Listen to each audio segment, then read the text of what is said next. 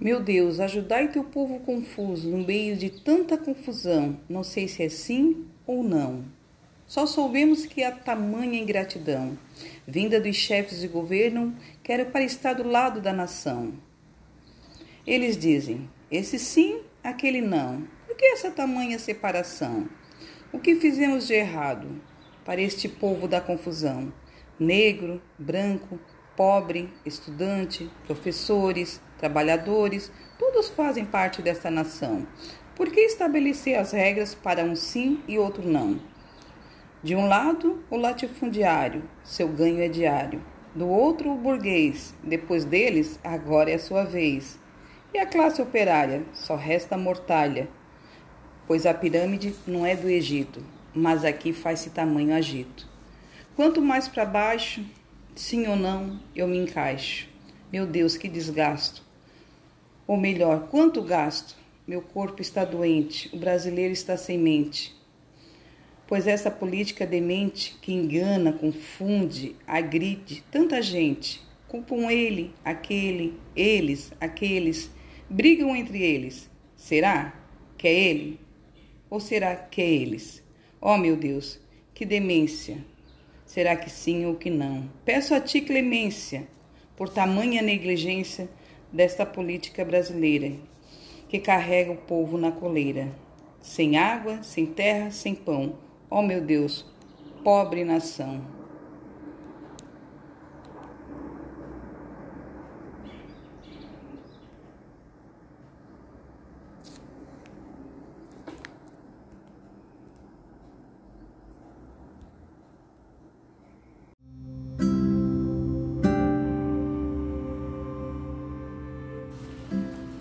Olá, meu nome é Juliane Rosa, acadêmica de História, sexta fase, e eu vou fazer um memorial para matéria de PCC.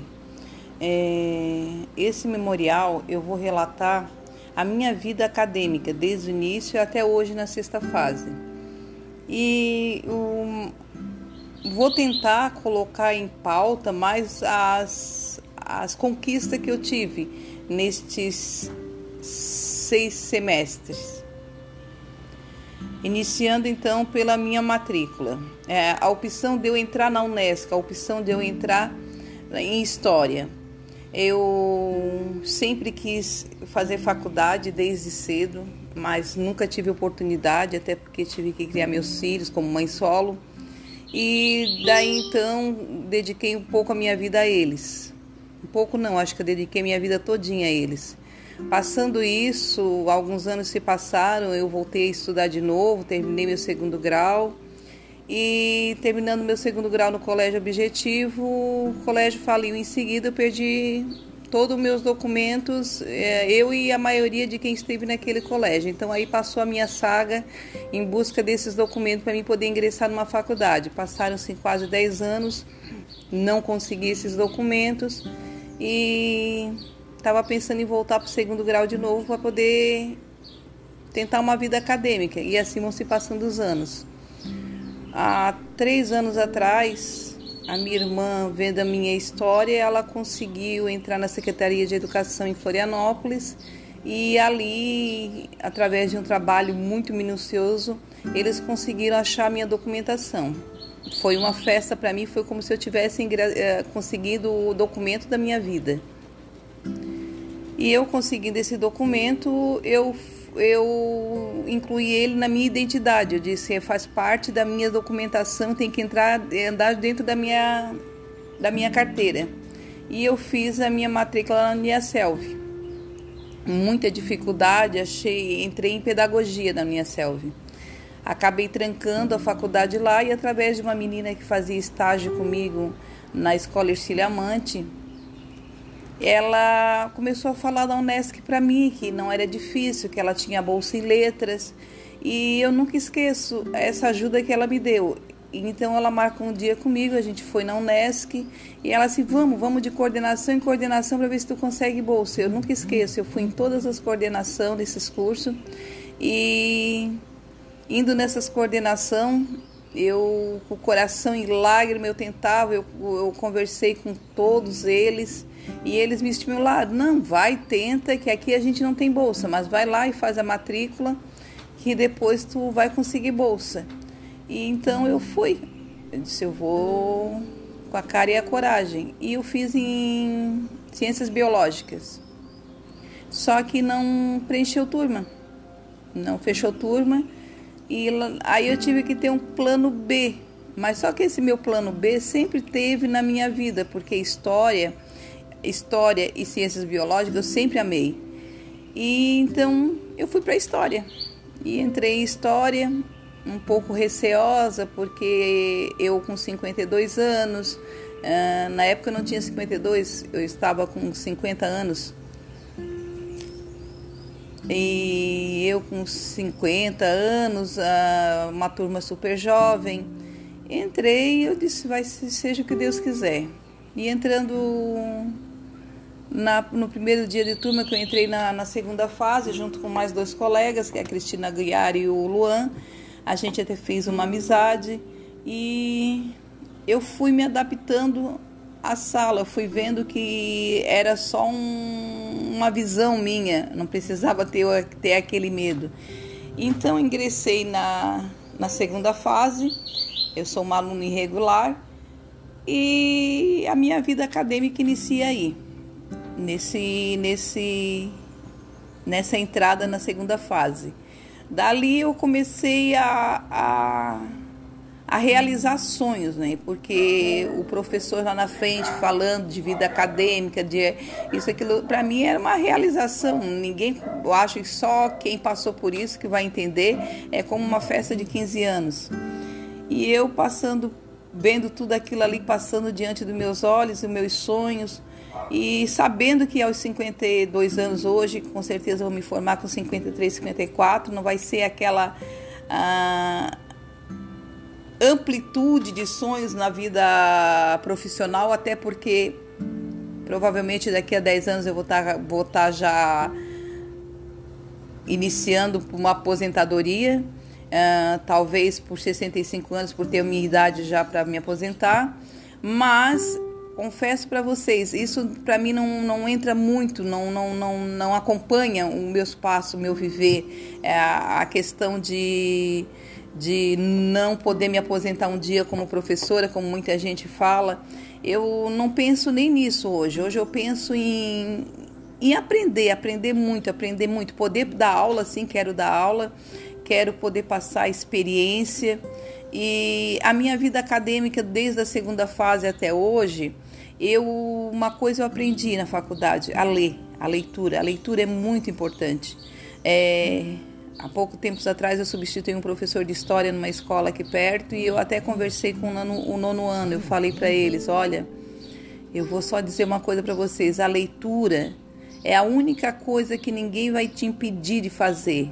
A leitura é, é a abertura para novos conhecimentos ler um livro, abrir um livro e estudar, para ti isso é, é magnífico. Para mim está sendo uma realização, porque hoje eu aprendi a ler, aprendi a, a, a, a perder um pouco o medo de, de, de, levantar o dedo, como a gente tinha lá na, no tempo do, do ensino médio. Hoje eu converso muito.